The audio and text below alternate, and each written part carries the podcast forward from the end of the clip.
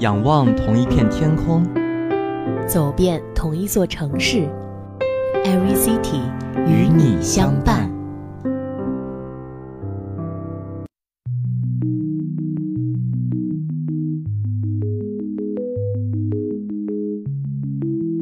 各位听众朋友，大家好，欢迎收听本周与大家见面的 Every City，我是小波燕麦，我是小波周周。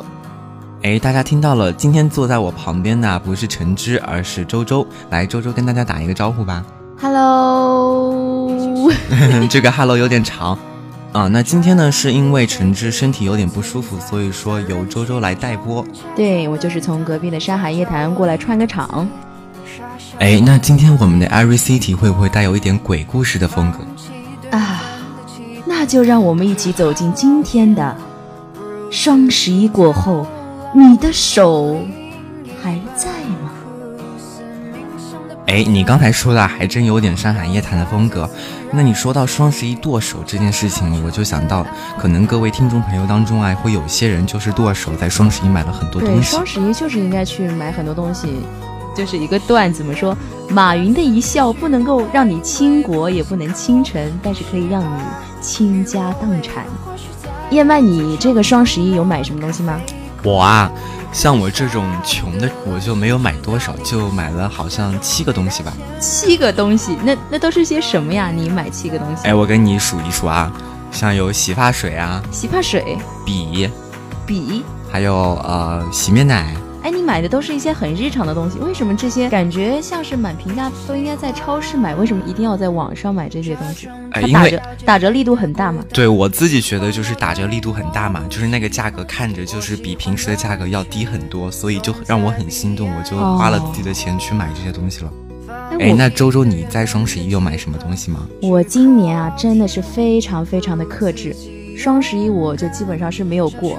不管是它是作为一个虐狗节，还是一个就是购物节，我都是并没有去过这个日子吧。然后只有是在十号的时候买了一个，嗯，跟双十一不搭嘎的东西，就是它并没有参与到那个活动当中。我买了 蛮多对的耳夹，因为我不敢打耳洞，所以就是买那种耳夹。哎，那周周，你和我印象中的女生可能就有点不一样。在我印象中啊，就是女生在双十一这一天，因为打折力度大嘛，都会买一些化妆品啊、护肤品。但是你为什么就不买呢？其实我也只是在今年嘛，今年没有去很认真的过这个节日。像在去年的双十一，我还记得那个晚上，呃，我和我的舍友啊，我们都是一起守到了十二点。尽管知道绝对进不去那个页面，但是大家一定要死撑到那个时间去买东西。但是今年，其实今年对我来说，主要的就是因为没有什么特别想要的东西。可能就是虽然马上要过冬了，但是呃，从去年延续到今年的东西就也没有哦，就是那些去年买的东西，今年还能用。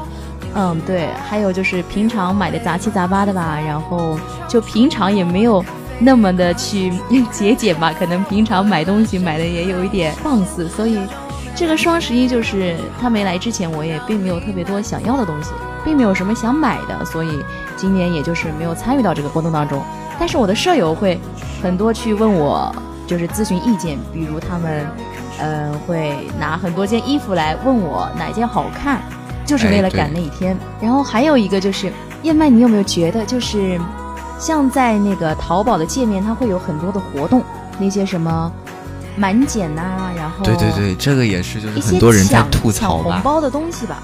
因为我上次看了一个视频，是 Papi 酱，你知道吧？啊，对，那个我也看过。关于那个，哎，我觉得很多活动听起来真的很复杂，就是包括我觉得抢红包啊，抢这些东西都是很需要脑子。我就觉得这些活动对我来说都很麻烦。进去那个页面之后，就觉得啊，满眼。眼花缭乱的，就是啊，好好买个东西吧，就是那么多乱七八糟。就很多人也和你有相同的那种想法，但是我看见好像有人采访过他们淘宝的负责人，他们说，如果双十一没有这些玩法，那双十一就没有任何乐趣了，哦，对吧？哎，有没有觉得就是双十一突然没有了这些东西，就是单纯的就是打折，你去买东西就感觉你的双十一就是玩不起来的。你双十一玩起来过吗？我从来没有，我每次只是，就是我没有抢到过任何东西啊，就是你也不去抢红包，也不去抢那些购物券，是吧？对，就是那个满减，或者是有那个什么优惠券啊，二十元、三十元，我都没有过。我每次最多的就只有双十一那天会有满五块零一毛的红包，我只领那个。哦，那在这里还是要跟大家说一下，大家平时在购物的时候一定要注意理性消费，理性消费，对，不要看见那些就是比如说打折力度很大，甚至还有满六百减多少，满七百减多少，就是数额很大，你为了想要得到这个满减，就去买更多更多的东西。但是你已经说晚了，双十一已经过去了，大家该买的已经买完了。哎，还有明年的双十一是吧？好了，那说完了双十一呢，接下来就进入到我们的正题，来看一下未来三天的天气情况。十一月十四日是周二，天气是多云，最低温度九度，最高温度十八度，东北风三到四级。十一月十五日周三，天气是多云，最低温度十一度，最高温度十八度，东风三到四级。十一月十六日是周四，天气是小雨，最低温度十三度，最高温度十七度，东风三到四级。下面来关注一下本期的同城活动。第一个同城活动是戏梦浮生孔爱萍昆曲专场，时间是十二月十七日周日的十四点，地点是在南京市文化艺术中心，费用是七十至四百三十元不等。暂别八年。梅花奖得主孔爱萍再办了个人专场。孔爱萍呢是著名的昆曲表演艺术家，也是国家的一级演员，江苏省演艺集团昆剧艺术指导。他呢在一九八五年毕业于江苏省戏剧学校昆剧科，二零零七年毕业于中国戏曲学院第四届研究生班，师从张贤、张寻鹏、张继清等。孔爱萍的代表剧目呢有折子戏《牡丹亭》《游园惊梦》《牡丹亭》《寻梦》《牡丹亭》《离魂》等。她呢曾经获得过第二届中国戏剧奖梅花表演奖及第二十四届中国戏剧梅花奖，首届中国昆剧青年演员交流演出兰花最佳表演奖等荣誉。这部《牡丹亭·寻梦》是讲述了杜丽娘牵挂梦中之情，背着春香。敲向花园深处去寻梦，梦中的一草一木是那样的温馨，而现实中的一亭一台又是如此的荒凉。他顷刻间就寻到了，瞬间又失落了。而对着大梅树，他暗暗地立下誓愿，死后得葬于这梅树之下，信也。值得一提的是，本次上演的版本为吴山节大寻梦。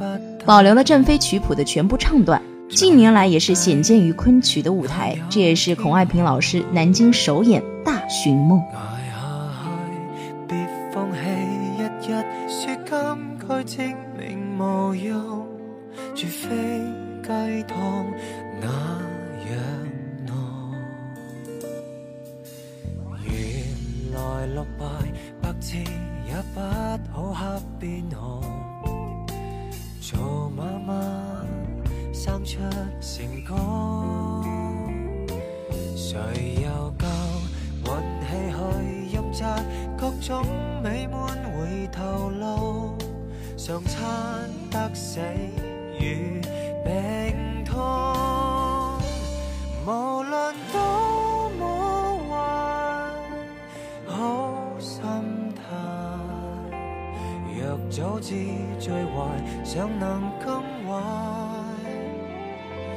凡事都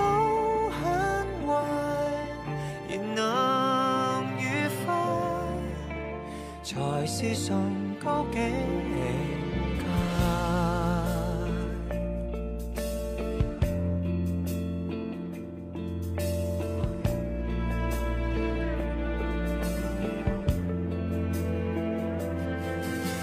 离场或是勉强，结果都一个。一都很残忍，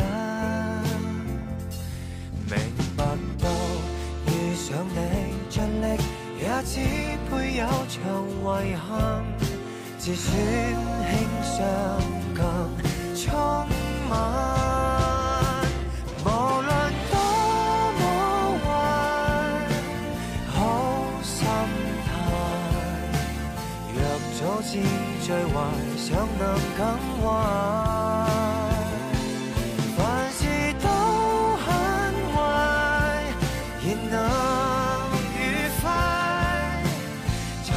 上高境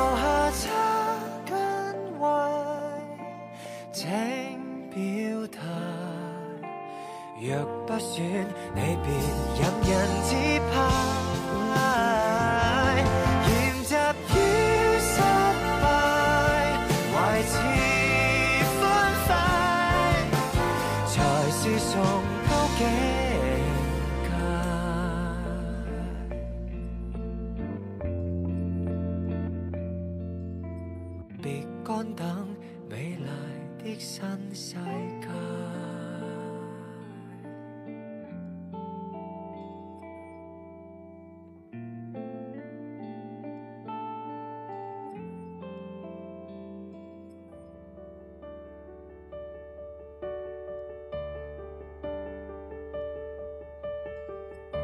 今天第二个同城活动呢是开心麻花的爆笑舞台剧《莎士比亚别生气》，时间呢是定在了十二月二十二日，也就是周五晚的十九点三十分，地点呢是在江苏的紫金大戏院，费用是在六十四元至三百八十四元不等。这部舞台剧《莎士比亚别生气》呢，它背后有一个不同的背景。在话剧《罗密欧与朱丽叶》公演当日，导演突然接到了一个威胁电话，被告知心爱的孙女遭绑架。匪夷所思的是，绑匪并未索要高额赎金，而是对当晚的演出提出了一系列要求。一直实践严肃艺术的导演为救孙女，只得委曲求全。眼看一场经典话剧就要被改得面目全非。剧组其他成员极力反对，但幕布已经拉开，台上暗潮涌动，台下屏息以待，悲剧变作喜剧，演出将如何继续？这部舞台剧呢有几个亮点，那第一个亮点呢就是这是一部戏中有戏的舞台剧，演出开始，台上的一切都在真实发生中，而台下的你呢亦是剧中的观众。那这一次，开心麻花就邀请你站在导演的角度来解读戏剧。那第二个亮点呢，也就是一个复古风的来袭，台上再见舞台，只为三百六十度无死角。别担心，你没有穿越，这里不再是欧洲中世纪的剧场，服装、道具、布景，力求百分之百的还原。第三个亮点呢，就是它的阵容是非常强大的。爷们儿和理查的姑妈导演吴玉翰以及爱笑兄弟张一鸣，二零一七年呢将再度合作，将共同导演这一部舞台剧。而且呢，麻花全能喜剧男神黄才伦也将加入这部舞台剧的创作。如果你觉得不服气的话，他将用实力来征服你。哎，周周，你觉得今天我们介绍的这两个活动，哪一个你觉得是最感兴趣的？嗯，虽然说昆曲是国粹吧，但是我选的第二个。哎，为什么呢？开心麻花呀，我非常非常喜欢沈腾团队，就是因为今年刚上映的一部电影，应该大家都知道吧，就是那个羞羞的铁拳。哎，你说到羞羞的铁拳，那我就肯定能知道这个开心麻花团队也是非常非常强的。在我印象中，他们之前的几部喜剧都非常好看，真的哎，对对，就是非常非常的好看，就是那种笑点不是很俗的那种。对对对，就是能够让你真正的能够感受到他们在笑什么，而且能够让你真的是在一场观看演出的时候能够笑得很开心。对我现在还记得，我看这部《羞羞的铁拳》大概是在国庆期间跟我同学一起去的嘛，然后当时电影院里面人特别多。就是看这一场的人，就是那种座无虚席的感觉。然后我旁边就有很多女生，我就是一直觉得每一个画面，每一个主角出来以后，他带给你的那种笑点是非常非常有震撼性的。然后我旁边的女孩让他们笑的那个椅子就在颤颤，一直在颤颤颤颤这样抖，非常给我一种在看四 D 电影的感觉，因为椅子也一直在动。不过是真的非常非常好看，看完以后心情会特别好，因为我觉得喜剧就是这样的魅力吧。哎，那你有没有觉得，就是现在只要是开心麻花他们出品的那些喜剧，都是这喜剧当中的经典？对，我是蛮相信这个说法的，因为他们是用实力证明给我们看的。包括他们不管拍的这个，还有《夏洛特烦恼》啊之类的，很多都给我特别大的惊喜。所以，如果是他们出的舞台剧，我还是非常非常有兴趣去看的。对，如果你现在正处于烦恼之中啊，就小波，我建议还是大家可以去期待一下这个舞台剧，能够让你从烦恼之中解脱出来，让你获得一些快乐。那大家也不要忘了我们的第一个活动就是那个昆曲。其实说到昆曲啊，呃，可能像我们现在的年轻人不太会关注一些这些国粹，但是就在我印象当中，我的那些长辈呃，就像我的外婆，她比较喜欢听这一类的这戏曲。可能像我们现在的年轻人就听不懂他们到底有什么好听的，有什么吸引我们的地方。但是我觉得，既然老人们爱听，那我想他其中可能有一些原因。周周，你觉得戏曲为什么能够吸引别人？像我外公外婆那一辈也是非常喜欢听这些剧的吧。我是在想，这些剧它出现的时候就是很久远的一个年代，包括。当时就是从，要是再说久远一点，从建国以来，就是很多剧，它可能像他唱的那些东西，包括他们所唱的那些故事事情，可能是对一个时代的反应吧。我觉得，就是他们可以为什么可以吸引那些老一辈，那就是。那些戏是在反映他们那个年代的事情，我觉得可能像我外公爷爷他们这一辈会更加有共鸣一点，包括他们小时候都是听着这些戏长大的。对，那第一个活动，大家如果感兴趣的话，也可以去听一下我们的昆曲表演。嗯，那而且孔爱萍老师呢，也是在这一个艺术领域是非常非常突出的。大家如果去看的话，肯定能够看到一场非常高质量的演出。好的，本期的 Every City 到这里就要和大家说再见了。我是小波燕麦，我是小波周周，我们下周同一时间不见不散。